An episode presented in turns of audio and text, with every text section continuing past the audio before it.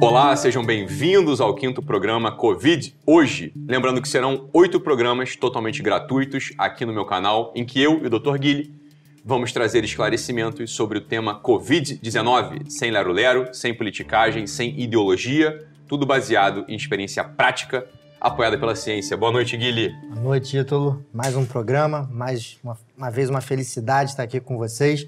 Com certeza, a gente vai trazer para você a melhor informação possível sobre o Covid-19. E no programa de hoje vamos falar sobre estudo de caso. Japão, o país que fez a coisa certa na pandemia, vacinação em pessoas que já tiveram Covid. E no quadro É Ciência, as publicações científicas e o viés de seleção.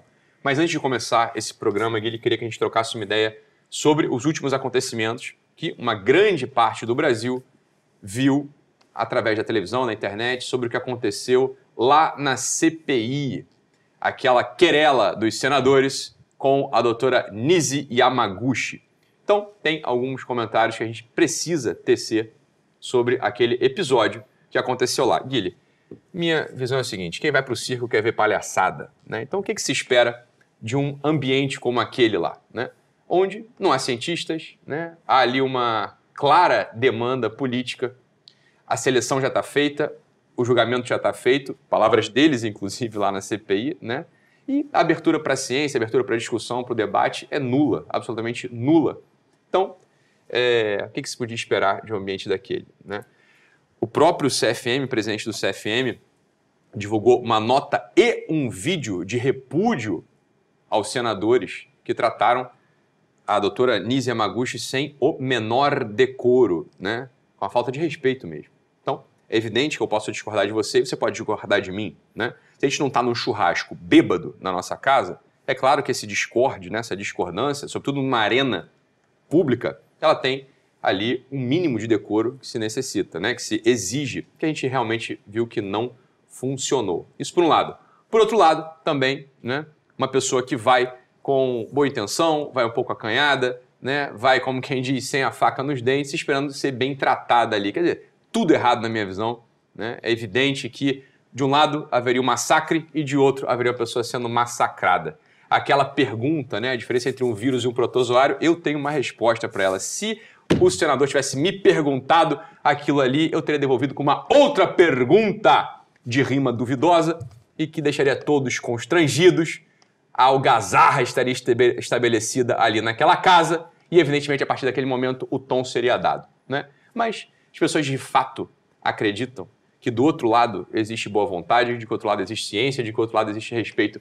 Olha, vou te falar, francamente, coisa de amador de um lado e de outro. Né? Minha visão é essa. Olha, ali para mim não tem ninguém que se possa salvar ali naquela história. Tá? E do outro lado também, do terceiro lado, o presidente do CFM mandando, emitindo uma nota, o vídeo dele, minha visão, Guilherme, não, não precisa concordar comigo, tá? Mas é a minha visão, foi uma nota fraca também, tá? Uma nota pedindo desculpa. Ele pede desculpa para um lado, pede desculpa para o outro. Não, não, não estou defendendo o que a doutora Anísia Maguchi está falando, não estou defendendo o que a outra médica está falando, mas a gente pede respeito. Fala, olha, ele mesmo não respeitou a doutora Anísia, pô.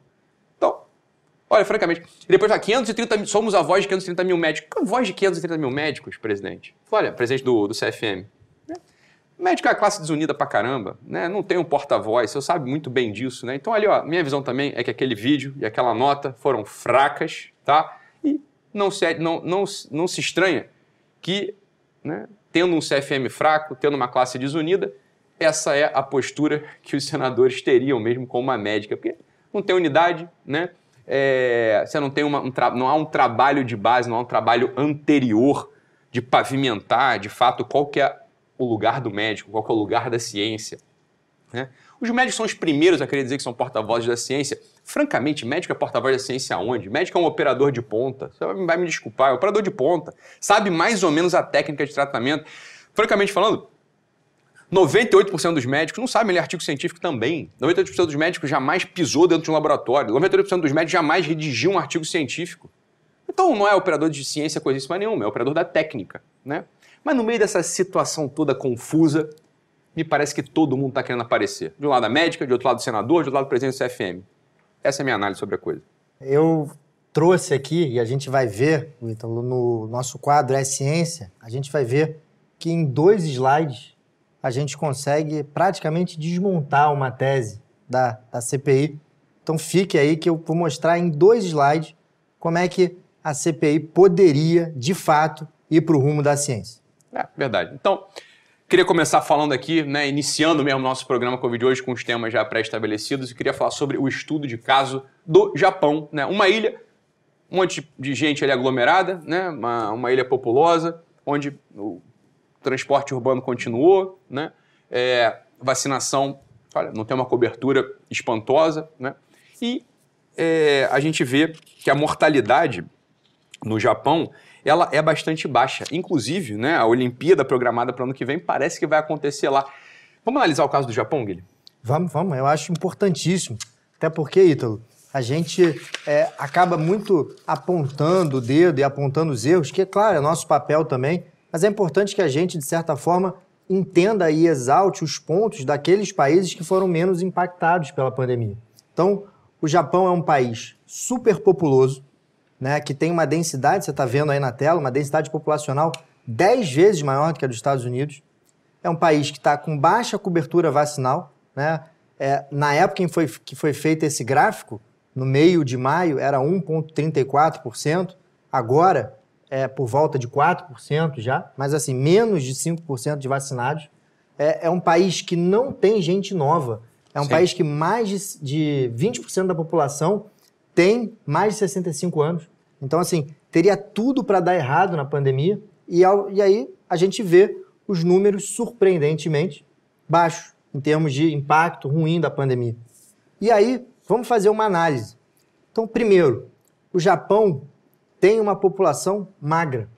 Então, a epidemia de obesidade que existe no mundo, e a gente viu, Ítalo, que a obesidade é o principal fator de risco, né? tirando a idade, mas é o principal fator de risco modificável para a Covid-19, a gente não tem uma, uma epidemia de obesidade importante no Japão.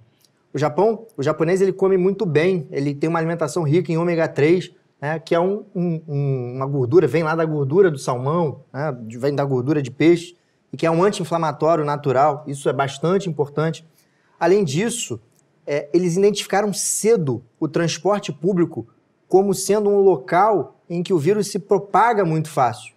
E trataram uma medida pontual, expandiram o horário do transporte público, colocaram mais unidades, tanto de metrô, quanto de ônibus, quanto de carros, enfim. Então o transporte público ficou estendido e assim eles conseguiram diminuir bastante a densidade de pessoas no transporte público. E o uso de máscaras lá é feito de uma forma cultural e racional, que vai muito ao encontro do que a gente vem falando aqui. Né? A gente entende que a máscara não deve ser uma medida horizontal, mas que ela pode ter um papel. Então, o japonês, quando está doente, quando está, doente, quando está sintomático, quando está espirrando, quando está tossindo, ele se protege, ele coloca a máscara, que é o que a gente sempre falou. Olha, vamos os casos sintomáticos isolar, vamos os casos sintomáticos proteger com máscara. Então, o japonês tem essa cultura. E aí, gente, a gente pode muito bem perceber que com medidas comportamentais e medidas epidemiológicas, sem precisar passar por discussão de vacina, sem precisar passar por discussão de tratamento, a gente consegue fazer uma análise e consegue entender motivos pelos quais o Japão foi bem, entre aspas, nessa pandemia. Excelente, Guilherme. Então, quer dizer, a gente tem um país que tem uma realidade diferente da nossa, né? Para começar pelo tamanho, né? pelo, né? pelo PIB, pela por uma cultura ali já estabelecida que a gente sempre, sempre viu em televisão, enfim, quem já teve no Japão também, sempre, sempre, sempre viu o oriental, um japonês colocando ali a máscara, né? Isso é uma coisa natural para eles, eles sabem, tem, eles têm uma afeição ao manejo do uso da máscara. E é isso, olha, magros, né? Como a gente viu, fator de risco para agravos em Covid. Sobrepeso, obesidade, e aqui cai um outro mito, né? Daquele mito de que tá tudo bem, você tá acima do peso. Olha, sob certo aspecto, óbvio que tá tudo bem, você tá acima do peso. Quem que pode obrigar alguém a emagrecer? Quem que pode obrigar alguém a cortar o cabelo? Quem que pode obrigar uma outra pessoa, sei lá, a se vestir de blazer ou de camiseta? Isso não, não, se aplica, né? gente, graças a Deus, não estamos, não estamos numa sociedade vitoriana onde está todo mundo enquadrado, cada um faz o que quiser. Agora, o que é um crime real é você falar para a pessoa que tá tudo bem, tá tudo bem, ela ter o sobrepeso. Fala, Francamente falando, quem, quem que duvida de que o sobrepeso é uma doença tipificada, inclusive, obesidade é uma doença tipificada no DSM, né? Isso é evidente. Olha, não é só a questão estética que conta. Dizer que, as pessoas, que é melhor as pessoas magras não é uma questão de uma odiosa opressão construída socialmente. Ninguém está falando que você precisa virar blogueira fitness. Ninguém está falando que você precisa ter é, six packs no abdômen e sei lá. Ninguém está falando isso, não.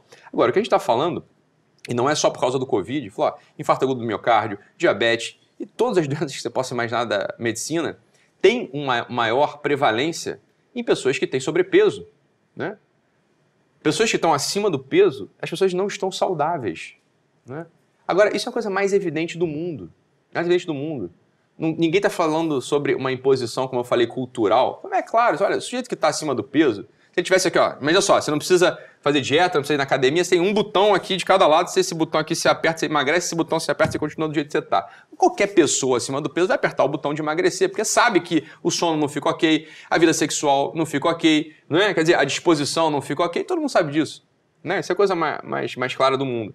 E tá aí, né, agora, esses dados que não nos deixam mentir. Né? A gente olha para os números, pessoal, pessoa com sobrepeso, de fato, é, tem uma chance maior de ter um agravo. Covid está no ar. Covid só veio para parar nosso país, pô. Quem está lá se divertindo não pega Covid. Eu não tenho medo porque eu me cuido. Você não tem como escapar dessa. Essa terceira onda não pode debilitar a vacina que eu tomei. Tudo isso para mim é uma palhaçada e hipocrisia. A ideia é, é desligar a televisão. Então aproveita a Covid hoje. E passando do caso do Japão para o segundo tópico do nosso programa de hoje, que é a vacina. E a gente recebeu uma mensagem muitíssimo curiosa de uma ouvinte nossa, nervosa, braba pra caramba com a gente. Falou, vocês se venderam, né? Vocês aí viraram tudo agora politicamente correto. Onde já se viu? Fui eu que falei, não foi nem o Guilherme. Onde já se viu falar que tem que tomar vacina? Né? Esses são os vendidos, vocês são os vendidos. Fala, minha filha, fica quieta, fica na tua, ok? Sossega o facho. Beleza? Como eu falei aqui desde o início, não tem politicagem aqui. Você tá entendendo? A visão é clara. Falei só, vacina, meu amigo. Vacina, você está entendendo? A vacina é 100%? Qual é 100%? Para começar. O remédio é 100%? Qual remédio é 100%? Né? Tô falando de vacina, não. Tô falando do remédio da dipirona que a senhora toma. Tô falando do AS que a senhora toma. Só que você não sabe nada de medicina. Você não sabe nada de nada. Isso é o ponto. Sabe nada de nada. Você é uma palpiteira. Você é a tia velha chata do WhatsApp. É isso que tu é. Ponto. Tem um negócio chamado NNT, número necessário para tratar. Cada remédio tem, cada medicação tem o seu NNT. Você tá ouvindo? Então não é assim, ó. Tomei de pirona, batata, dor de cabeça passou. Minha filha. Minha filha, sossego facho. Sossego facho. Espero que a senhora não seja médica. Porque se for médico, ó, vergonha. Shame on you, assim, vergonha. Tá? Então remédio não é, não é 100%. Procedimento cirúrgico não é 100%. Passa um stent lá. Qual que é o NNT deste procedimento? Não é assim, ó. Passou um stent, o sujeito ficou bom. Que ficou bom, minha filha? Você não sabe como é que a medicina funciona. Ó, remédio da psiquiatria tem um NNT de 10. Sabe o que é NNT de 10? Não todos, né? A média. A NNT de 10 é o seguinte: para cada 10 pacientes que eu dou a medicação, uma tem um benefício máximo daquela droga. É assim que a medicina funciona. Ah, a senhora não sabia? Pois está sabendo, ok? Então, ó, sossego facho, respeito, respeito com quem está falando aqui, vindo toda semana gravar isso aqui gratuitamente para a senhora deixar de ser ignorante. Então, humildade, sossego facho, baixa a orelha e ouve quem tem uma coisa relevante para falar com você. Você está entendendo? Então, óbvio, você tem ali uma vacina, que tem uma base, tem uma plataforma, que é uma plataforma arquiconhecida, né, com pequenas variações né, para agora, para esse Covid-19 aí, né, para o SARS-CoV. Olha, toma, minha opinião é, olha, toma, toma vacina, você está entendendo? Toma vacina mais pode acontecer é tu tá lá nos 10% que vão pegar a porcaria da, da, doença mesmo tendo se vacinado. Mas vai acontecer é só ter um efeito colateral, como todo remédio tem efeito colateral, a dipirona que a senhora toma, como eu falei, né? o AS que a senhora toma, o anti-inflamatório que a senhora toma. Todo remédio tem efeito colateral possível. Não sei se a senhora já viu, a gente já viu algumas vezes, passei a tomar AS e ir pro CTI. Você tá entendendo? Ir pro CTI. Isso acontece, né? Sei se a senhora sabe, mas medicina não é um anjo que desceu do céu enviado pelo Deus Todo-Poderoso que foi lá e passou num passe de mágica, ou Harry Potter, né, com uma varinha de condão que te cura. Medicina não é assim, minha filha. Medicina, ó, você tem prós e contras, né? Você tem efeitos colaterais, toda droga tem algum efeito colateral possível que eventualmente vai pegar aí na senhora, eventualmente vai pegar em mim, né? É assim que funciona, tá? Então, vacina não é diferente. Você vai ver notícia assim de pessoas tomaram a vacina e tiveram lá, sei lá, algum agravo vai ver notícias de pessoas que tomaram a vacina e pegaram Covid. Mas quem não sabia que era assim que funciona? E vai dizer, isso não, não é assim porque essa vacina foi feita a toque de caixa, como gostam de dizer. A gente já explorou isso aqui a exaustão, né? Então, em primeiro lugar, primeiro lugar, seja honesta e vá lá nas aulas dentro do GW, aquelas quatro aulas que a gente gravou que estão lá dentro da plataforma Guerrilla Way. Assina o Guerrilla Way, assiste as aulas. Está extensamente discutido esse assunto. Todo programa a gente vem aqui e fala de vacina no programa. É ou não é, Guilherme? Então, mais uma coisa, notícia publicada no dia 11 de abril na Agência Brasil. Covid-19. Pessoas já infectadas devem esperar um mês antes de vacinar. Fonte Agência Brasil. E no corpo da matéria a gente lê o seguinte. O infectologista, tal, tal, tal, ressalta a importância da vacina mesmo para quem já teve o Covid-19. E acrescenta que não é preciso ter receio, pois não há chance da vacina causar doença. Mesmo aquelas que utilizam vírus inativado não têm qualquer possibilidade de replicação do vírus no organismo, né? Guilherme, né? O que, a gente pode comentar sobre essa... Então, Ítalo, essa é uma pergunta, né? É, que sempre me fazem e, e acho que é importante trazer essa discussão. Você falou muito bem das vacinas, a gente discutiu isso amplamente. É, lá no portal GW a gente tem uma gama de aulas sobre a vacinação e muitas vezes o que fazem é pegar um recorte daquilo que a gente fala, né, como sempre, e acabam amplificando aquele discurso. E o que a gente faz aqui é analisar exatamente, né, com todo o embasamento científico e com a minha opinião, que eu coloco aqui, a opinião de quem está vendo isso todo dia, quais são os casos que devem ser vacinados, quais não devem ser os casos, e trazer essa discussão de forma muito honesta para cá. E uma pergunta que sempre me fazem, sempre é: eu tive Covid-19, devo ou não me vacinar? Veja bem, você acabou de ler uma matéria que diz: espere 30 dias e se vacine. Mas isso está mudando. A gente viu, né? E eu me lembro, acho que foi na aula 1, a gente, no, no, na, no episódio 1 aqui do Covid hoje, a gente viu um estudo dizendo que a taxa de reinfecção era de 7 para 100 mil, um estudo publicado no Lancet. Né? Então, assim, é uma taxa de reinfecção, uma chance de você pegar de novo a infecção muito baixa. Então, eu já entendia desde um primeiro momento que, pelo menos, as pessoas tinham que ir para o final da fila. Aquelas pessoas que deveriam ser, é, é, ser vacinadas, já tiveram Covid, deveriam, no mínimo, ir para o final da fila, no momento onde a gente tem vacinação escassa. Sim. No entanto, começaram a surgir é, trabalhos novos, como o que eu mostro para você.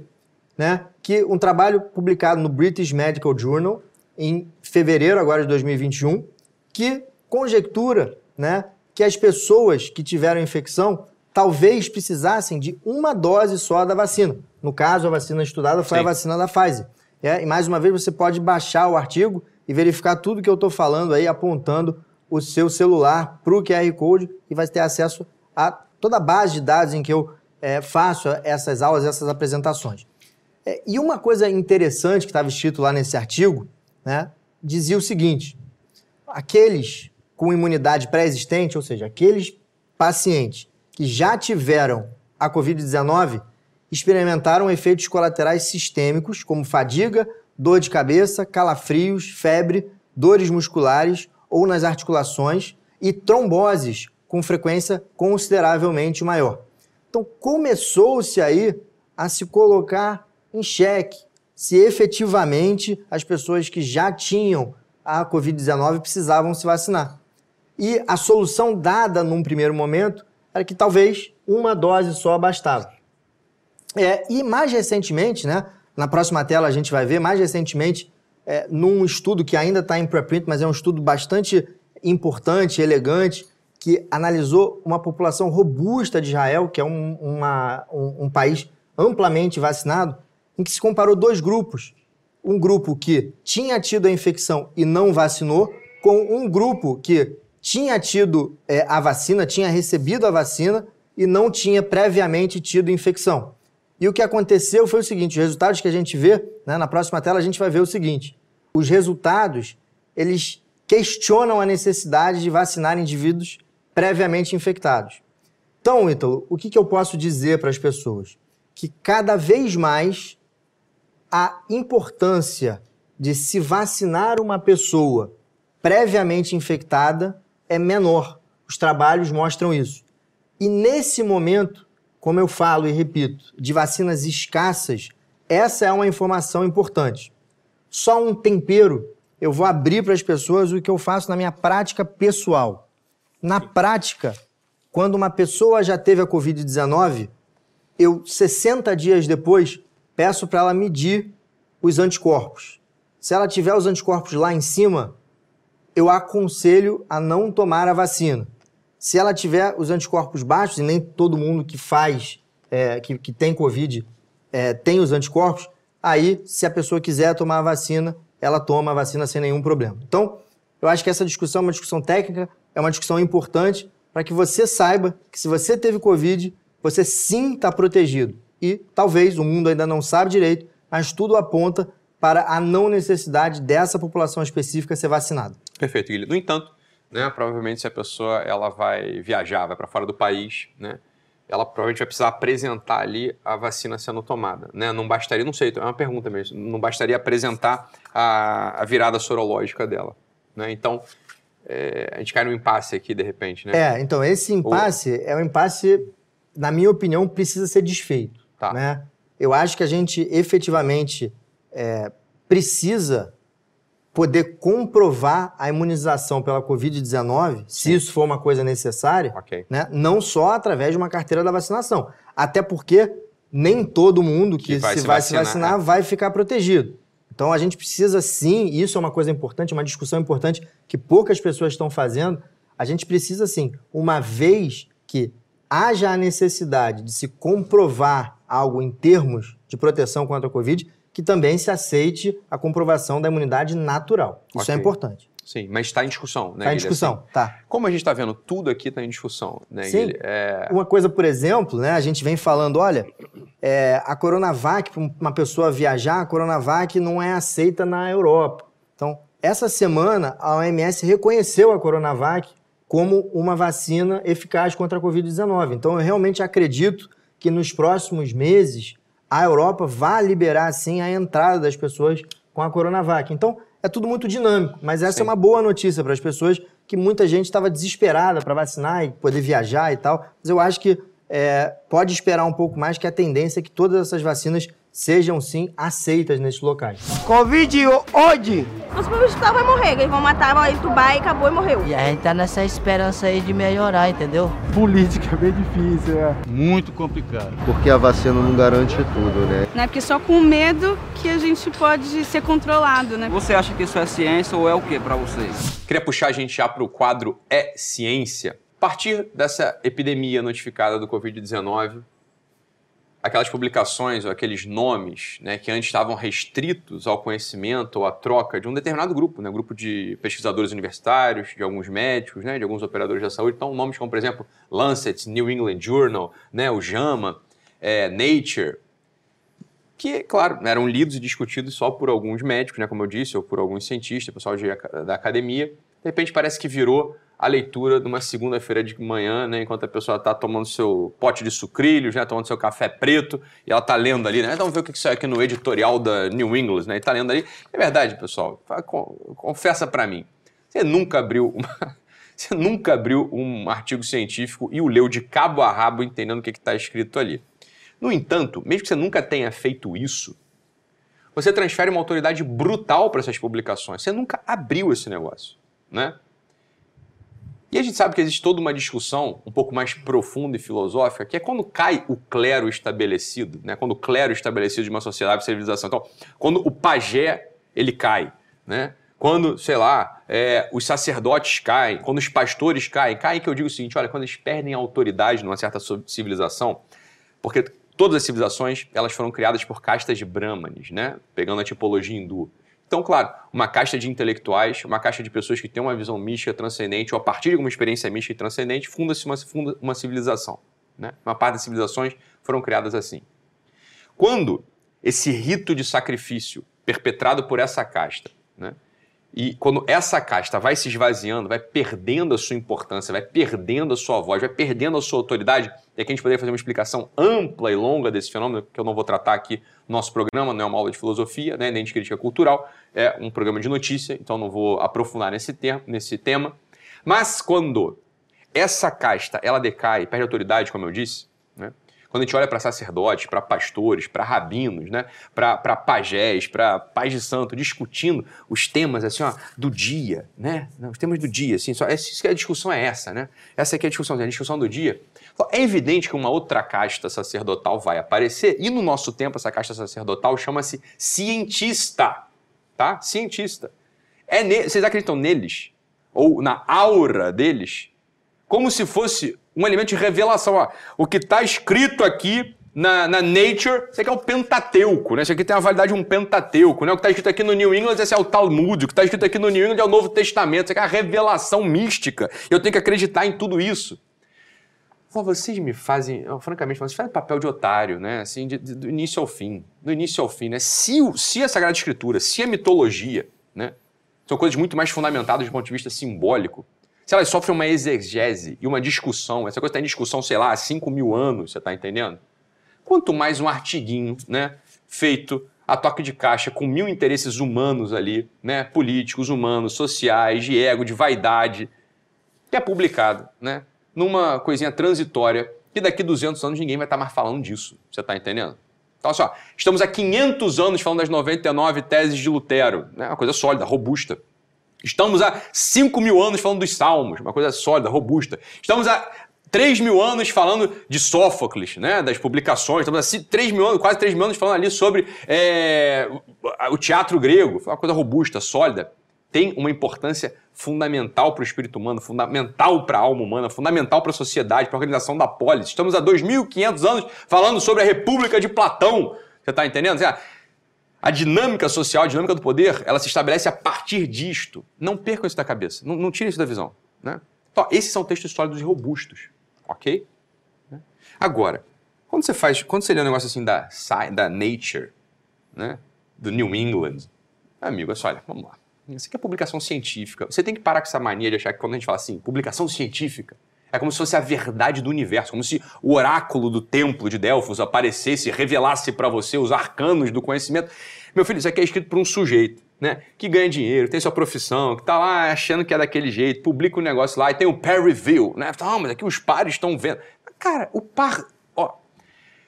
O, o par de um cientista, meu filho, é outro cientista. O par do cientista não é o Espírito Santo. O par do cientista não é o anjo. O par do cientista não é o oráculo, entendeu? O par do cientista não é você está entendendo? O paciente é outro cientista, meu amigo. Você está entendendo? É um sujeito falível igual a ele. Que tem seus interesses, tem suas dores de barriga, você está entendendo? É igual a ele. Né? Tem um conhecimento absolutamente limitado, igual ao outro. Então, a primeira coisa que você tem que fazer é o seguinte: olha, ciência contemporânea ela serve, francamente, para meia dúzia de coisas. Meia dúzia de coisinha. Né? A sociedade humana ela foi feita até o presente momento né? sem penicilina. Penicilina é um negócio assim de anteontem, você está entendendo? Vacina é um negócio de anteontem. Agora, poesia tem, né, é, é, é, tão antiga quanto o mundo. Os mitos gregos são tão antigos, antigos quanto o mundo. Narrativa, romance, tem quase mil anos. Você está entendendo? Liturgia tem cinco mil anos. Então, você não pode ser bobo e cair nessa falácia cientificista. A ciência, entenda uma coisa, essa ciência tradicional contemporânea, ela serve para resolver meia dúzia de probleminhas e mesmo assim a solução é absolutamente problemática a própria natureza da ciência contemporânea é fazer um recorte da realidade. Neste recorte, algumas perguntas são feitas e tem um método para tentar responder essas poucas perguntas feitas dentro deste recorte. A realidade inteira é ignorada pela ciência contemporânea e isto é a natureza da ciência contemporânea. Isso não é um problema dela. Isto é o que ela é. Isso é o que ela é. Você está entendendo? Então, olha só raciocina aqui com a gente. Vamos tentar entender o seguinte: ele, por exemplo, nesse grande ponto aqui, você enxerga, nesse, nesse, nesse cenário agora que está acontecendo com o Covid-19, nessas publicações, você enxerga algum padrão de erro nas publicações científicas? Sem dúvida nenhuma. E é o que eu falei. Eu quis trazer esse artigo aqui que você está vendo, um artigo da New England, que teoricamente é uma revista de um impacto brutal no meio acadêmico, é para em dois slides a gente conseguir, em duas telas, a gente conseguir desmistificar, por exemplo, a tese que está por trás da CPI. Eu via ontem, no mesmo depoimento que você citava, vários senadores bradando e sacudindo esse artigo que você está vendo como sendo o alicerce né, de uma teoria de que a hidroxicloroquina, e você falou aí de coisas é, que são atemporais, e me parece que a hidroxicloroquina está ficando atemporal, porque, é, obviamente, é uma discussão desgastante. No entanto, é uma discussão importante. Por quê? Porque, baseado na discussão desse artigo, quase toda a CPI está sendo feita. E olha que interessante. É, os, os senadores falavam ontem que a hidroxicloroquina não funcionava, que a hidroxicloroquina absolutamente não tinha eficácia nenhuma. Baseadas nesse artigo, hidroxicloroquina com ou sem azitromicina para casos leves a moderados de Covid-19. Preste atenção, casos leves a moderados. E aí, quando você abre o artigo e vai ver que casos leves a moderados são esses, olha só o que, que o artigo fala. Selecionamos pacientes maiores de 18 anos que haviam sido hospitalizados com suspeita ou confirmação de contágio por Covid-19 dentro de 14 dias ou menos a contar do início dos sintomas. Então, pacientes hospitalizados que poderiam ter até 14 dias de sintomas. Tá? E, dentre as razões para a exclusão, o uso de suplementação de oxigênio em níveis superiores a 4 litros por minuto. Ou seja, se o sujeito estava usando até 3,9 litros por minuto de oxigênio, ele ainda assim era considerado um caso leve. E desde o início, desde o primeiro programa, desde a plataforma GW, a gente fala que o tratamento tem que ser precoce, que os casos leves a moderados não são iguais a ser tratamento precoce e muito menos iguais a, ao que o New England fala que é um, um tratamento leve a moderado. E é por isso que me impressiona, porque vários argumentos são baseados nesse artigo. E esse artigo não, não basta você passar da primeira página para entender que os critérios de inclusão são fracos. É tenebroso, né? Um viés de seleção que a gente chama, que salta os olhos. Né? Então, foram selecionados efetivamente pacientes graves e foi se dado o nome de pacientes leves a moderados, Agora, confundindo é a gente. É, curioso é isso, né, Guilherme? Nem, nem, lá na CPI, voltando ao assunto, nem quem está defendendo, quem está atacando, quem é a favor, quem é contra, quem aplaude, quem vai... Ninguém leu o artigo. Isso que é verdade. Se o sujeito tivesse lido, ele não teria feito papelão de ficar balançando. Porque só, eu não vou, né, cara, botar o meu, o meu, meu na reta assim, tão desguarnecido, tão descoberto, você concorda? Mas é isso. Quem estava defendendo também não leu. Porque vai estar assim, ó, ô, Fulano, dá uma, abre aí a primeira página. A gente, tá falando que é, a gente tá falando o seguinte, meu filho, olha só, é paciente que não é grave e tratando precoce. 13 dias já é, não é mais precoce. 3,9 litros de oxigênio por minuto já não é mais leve. Hospitalizado já não é mais leve. Então, esse artigo, meu filho, você pode ter o, o título do artigo, você pode dar o título que você quiser. Mas Brasil, ó, Guilherme, isso é por isso que esse negócio da CPI, francamente falando, de um lado, de outro, e o outro que comenta, francamente, isso aí, é, isso é, Machado de Assis já tinha feito a profecia sobre a nossa sociedade, né?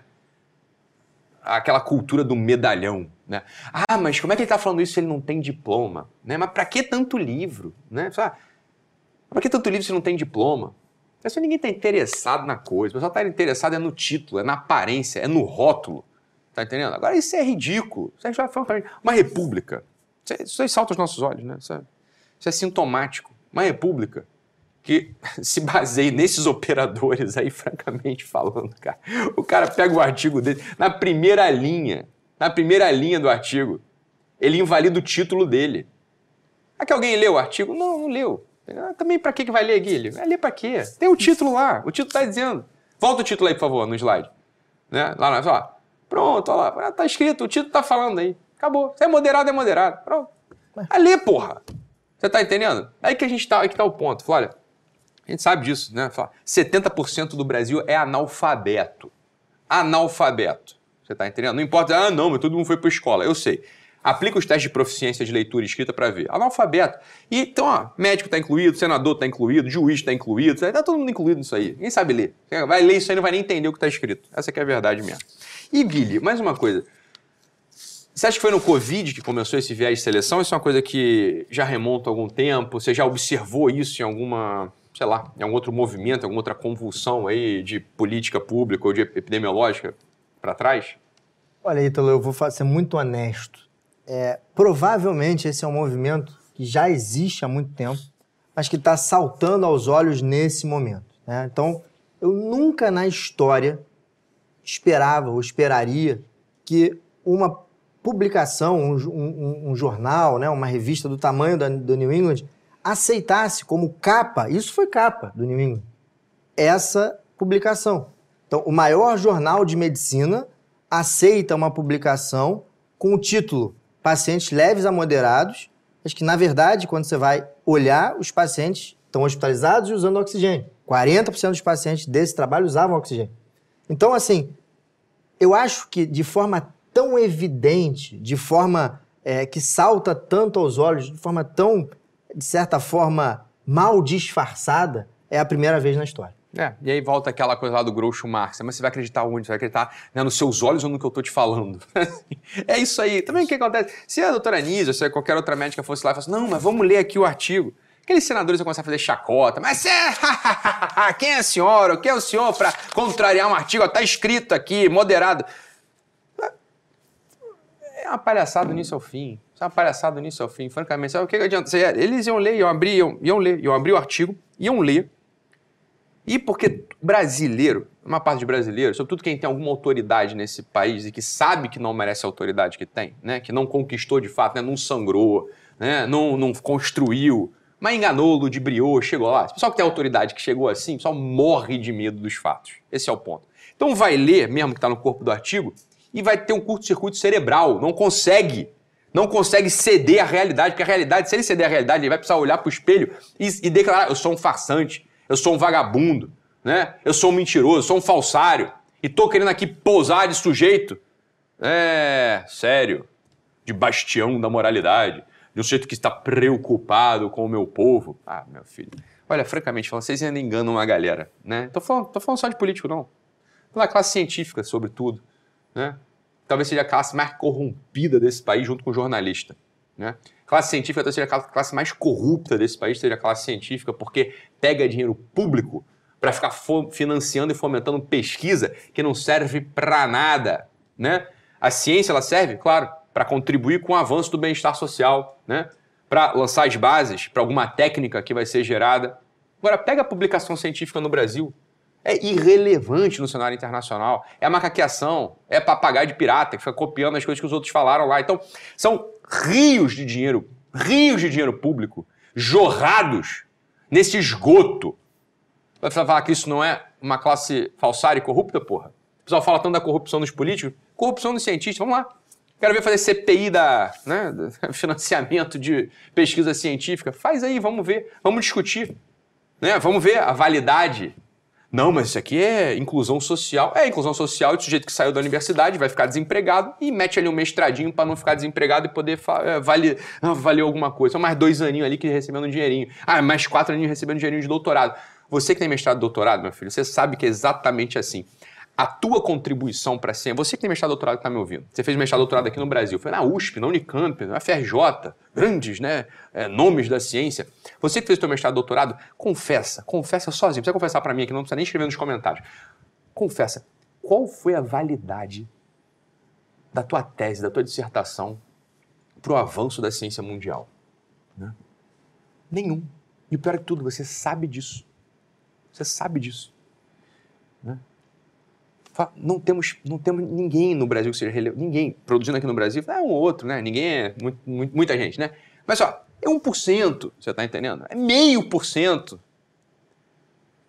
Ítalo, e sobre isso, eu quero lembrar aqui né, e citar que, pelo contrário, na minha opinião, o Brasil presta um desserviço para a comunidade mundial no contexto da Covid-19, haja vista o estudo de Manaus, que a gente nunca pode esquecer, publicado no JAMA, Borba Erol, né, que deu 10 gramas, desculpe, 12 gramas de cloroquina para pacientes já graves. Né? Então, esse estudo, né, que deu duas vezes e meia a dose letal da cloroquina para pessoas já internadas. É um escândalo. É um escândalo. A gente e discutiu Brasil, isso. A gente discutiu, tá lá na plataforma, tá lá no GW. A gente discutiu isso e exemplifica muito bem que não só, além de não ter relevância, muitas vezes a gente acaba atrapalhando a evolução científica mundial. Então faço minhas as suas palavras.